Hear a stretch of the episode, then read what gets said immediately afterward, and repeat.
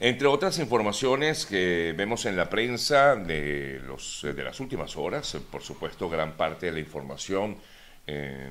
está relacionada con esta situación bancaria aquí en Estados Unidos. Eh, también hay que destacar eh, noticias que en el día de ayer diera nuevamente el presidente de Chile, Gabriel Boric, relacionada con la situación de los migrantes venezolanos en el norte de ese país justamente en el límite con Bolivia y no solamente le exigía al presidente de ese país colaborara con la expulsión de personas que estaban entrando de manera ilegal a Chile,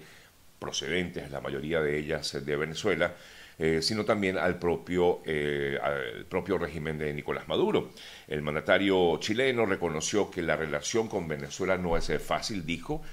pero aseguró que su gobierno tiene la mejor voluntad para encontrar una solución a estas personas. Estamos hablando, por lo menos, según lo que estima el gobierno de Chile, más de 20.000 migrantes venezolanos que han sido expulsados a su país de origen.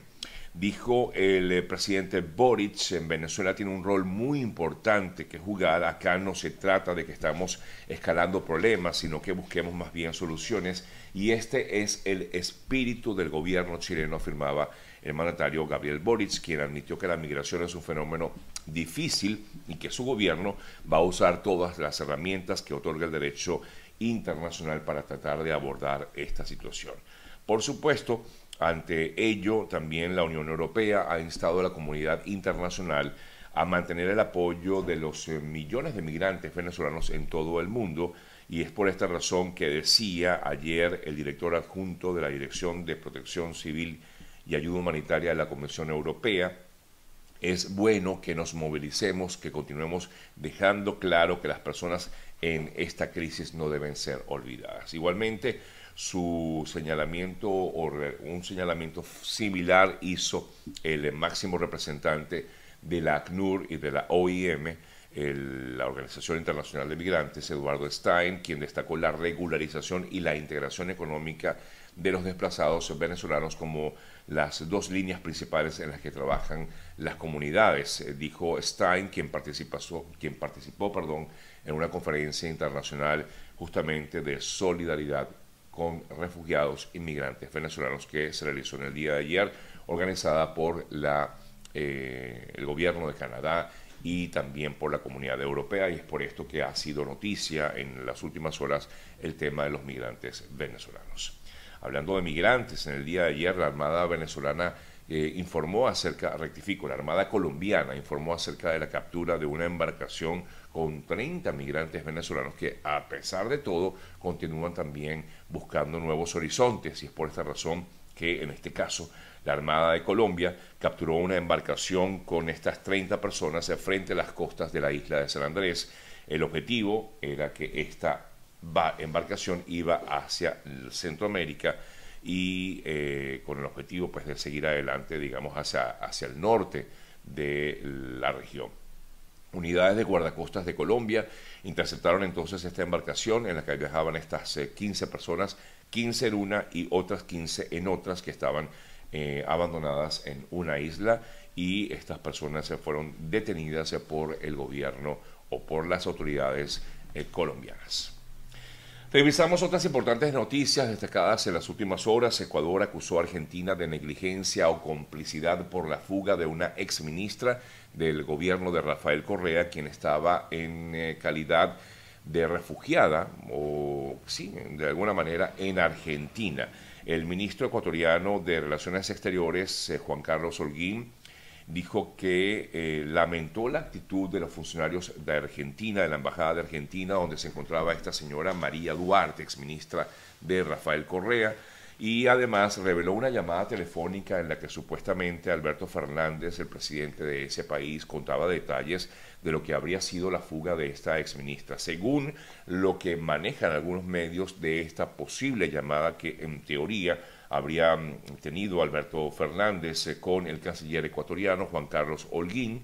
eh, supuestamente todo esta, toda esta fuga de la persona de María, eh, de la señora María, ya les voy a decir, ahorita se me fue el apellido de, de la exministra, María de los Ángeles Duarte, Eh, supuestamente todo esto se orquestó desde Venezuela, supuestamente, según lo que ayer manifestaban algunos medios relacionados con el área, con, el tema, mejor dicho. Infobae, por ejemplo, fue uno de los portales que habló sobre esto, donde eh, destacaba esta posible llamada telefónica que en teoría habrían sostenido el canciller ecuatoriano con el presidente de Argentina, Alberto Fernández, donde afirmaban que efectivamente la mm, señora eh, Duarte se había fugado de eh, la embajada de Argentina, o sí, la embajada de Ecuador en Argentina, y que había sido, eh, por lo tanto, enviada a mm, Venezuela de una manera un poco extraña, ¿no? Es lo que justamente habría sido planificada desde Caracas bajo la responsabilidad de un, del propio embajador argentino ante Venezuela, según habría revelado el propio presidente de Argentina, Alberto Fernández, y esto está originando o ha originado una serie de disputas entre los gobiernos de Ecuador y de Argentina. En otras importantes noticias, ayer el gobierno de Estados Unidos amenazó a la mm, compañía china TikTok de prohibir eh, no solamente el, uso de esta aplicación en los teléfonos de los eh, gobiernos, rectifico, de los eh, mm, funcionarios del gobierno, sino que también amenazó con prohibir la red social a nivel nacional si no vende sus acciones, con, según informaron algunos medios de comunicación de aquí, de Estados Unidos, en el día de ayer. El Comité de Inversión Extranjera de Estados Unidos habría dado este ultimátum a los dueños de TikTok según informa, entre otros medios, The Wall Street Journal. Entre tanto, eh, TikTok respondió al gobierno de Estados Unidos y consideró que hacer eh, que, que, la,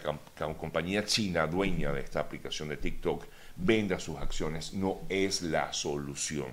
Y como supuestamente propone, pues en teoría, la autoridad estadounidense. Fuentes de TikTok aseguraron que el argumento de la desinversión no va a resolver las preocupaciones que tiene Estados Unidos sobre la seguridad nacional con respecto a la aplicación. Varios sectores del gobierno, incluido el FBI y miembros del Congreso, han expresado su preocupación sobre la posibilidad de que justamente TikTok pueda ser usada por Pekín para labores de espionaje y ya que la aplicación, recordamos, es propiedad de una empresa china.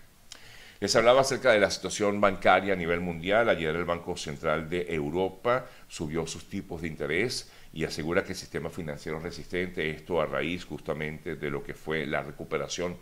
que tuvo también, entre, otros, eh,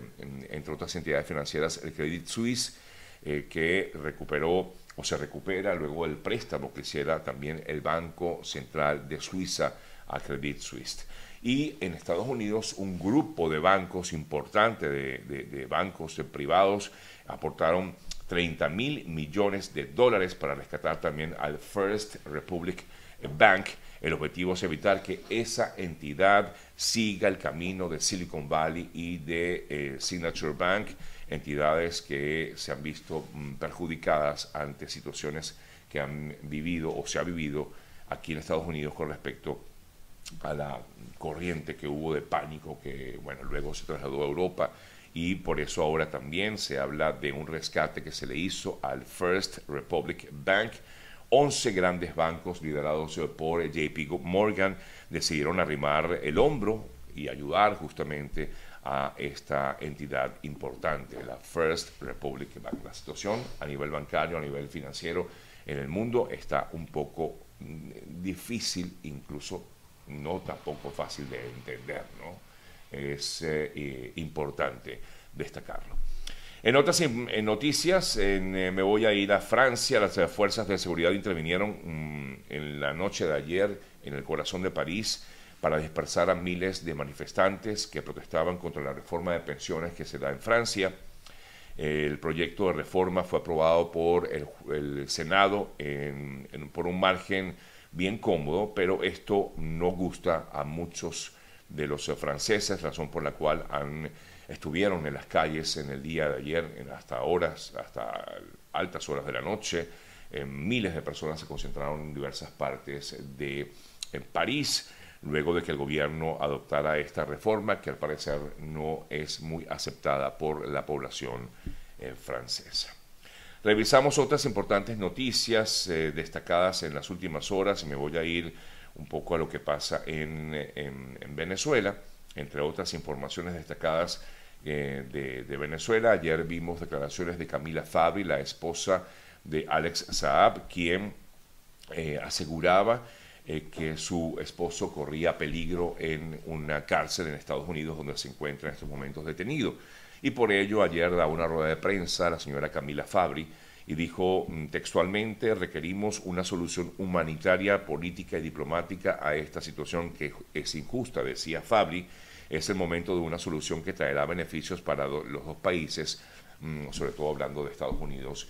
y de Venezuela. Consideró alarmante el hecho de que su esposo lleve semanas eh, vomitando sangre, el, el comentario que hacía la señora Fabri, una situación que conocen autoridades del centro de detención y por tanto así decía que hacía responsable al gobierno de Estados Unidos por la vida y por lo que le pueda suceder a su esposo.